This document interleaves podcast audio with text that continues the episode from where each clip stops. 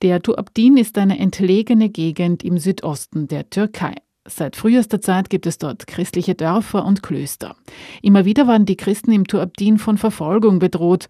Heute leben aber nur noch so wenige Christen im Tuabdin, dass ihr Überleben in Frage steht. Georg Polling, Medienreferent der Initiative Christlicher Orient, erklärt, warum gerade in den letzten Jahrzehnten die Christen immer weniger wurden. Wenn man ein bisschen zurückblickt in die Geschichte, noch Anfang des 20. Jahrhunderts waren die Christen zwar wohl auch eine, eine Minderheit, aber eine bedeutende, eine wirklich große Minderheit in dieser Region. Und dann kam es zum Genozid, das vergisst man auch oft. Der hat also im Osmanischen Reich an den Armeniern, das ist bekannt, aber es sind auch Hunderttausende syrisch-orthodoxe und andere Christen davon betroffen gewesen, entweder ermordet worden oder vertrieben worden. Es haben sich einige behaupten können, es gibt einige, so, so, eine Art Wehrkirche, würde man hier in Österreich sagen. Es gibt eine Kirche und Klöster.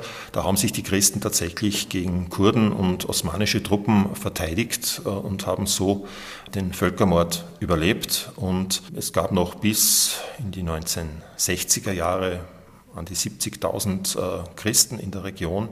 Und dann waren viele der Christen unter den ersten Gastarbeitern, die wir nach Österreich und auch nach Deutschland geholt haben. Das wusste noch niemand hier bei uns. Also es waren keine Muslime, sondern es waren christliche Türken und Anführungszeichen. Es waren keine Türken, sondern es waren Syrer, Assyrer. Aber die wurden bei uns natürlich alle unter Türken subsumiert.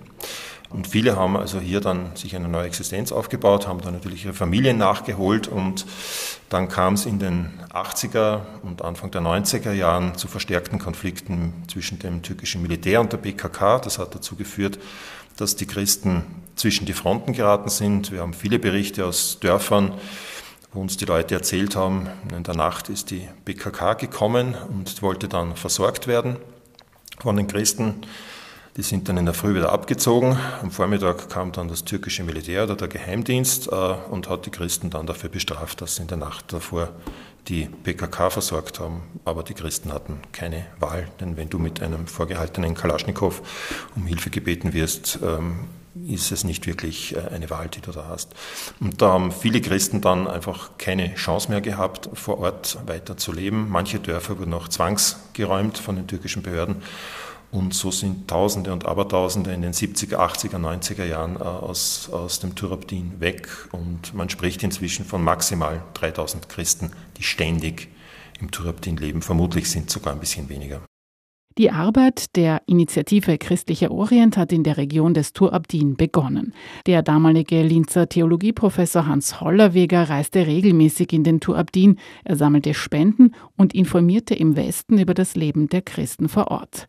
Wie man ihnen heute helfen kann, dazu Georg Poling. In den 90er Jahren, als der Hans Hollerweger angefangen hat, vor Ort die Leute zu besuchen, da war es, es war jetzt nicht Nothilfe, es waren jetzt keine Lebensmittelpakete, aber er hat äh, teilweise geholfen, dass ihre Handwerke auch weiterhin ausüben konnten, dass ein, ein Spinnrad angeschafft wurde oder für die Landwirtschaft, dass äh, landwirtschaftliche Hilfsgüter angeschafft wurden, damit sie äh, eine Existenzgrundlage hatten. Über die Phase sind wir hinweg. Es ist jetzt nicht so sehr die, die wirtschaftliche Not vor Ort, die gibt es teilweise schon. Also die Dörfer sind zum Teil sehr ärmlich, aber nicht nur. Es gibt auch viele der Auswanderer, die sich in Vereinen zusammengeschlossen haben, die auch immer wieder helfen, wenn irgendwo Not am Mann ist in den einzelnen Dörfern. Diese Auswanderervereine helfen auch bei der Renovierung von Kirchen und von äh, sonstigen Wohnhäusern. Also materiell ist nicht das große Problem. Das große Problem ist, äh, wenn du schon einmal so wenig bist, zweieinhalb, maximal 3000 Personen, ist es kaum mehr fähig, quasi äh, deine Tradition weiterzugeben, weil du findest ja kaum jemanden, den du heiraten kannst nicht? und eine Familie gründen und, und, und weiterleben. Es gibt sehr wenig Arbeitsmöglichkeiten. Da ist also das, was wirklich hilft, wäre ganz einfach, die Leute zu besuchen, die Klöster zu besuchen, die Dörfer zu besuchen. Es ist auch kulturell unglaublich spannend. Es ist theologisch unglaublich spannend. Man, man, blickt wirklich dort zurück, vielleicht nicht ganz in die Anfänge des Christentums, aber so bis ins, bis ins vierte Jahrhundert gibt es Klöster, die gehen aufs vierte Jahrhundert zurück. So etwas hat man in Österreich nicht. Ne? Und das ist wirklich extrem spannend. Georg Pulling, Medienreferent der Initiative Christlicher Orient über eine beinahe vergessene Gegend mit uraltem christlichen Kulturgut und lebendigen christlichen Dörfern und Klöstern über den Tur Abdin im Osten der Türkei.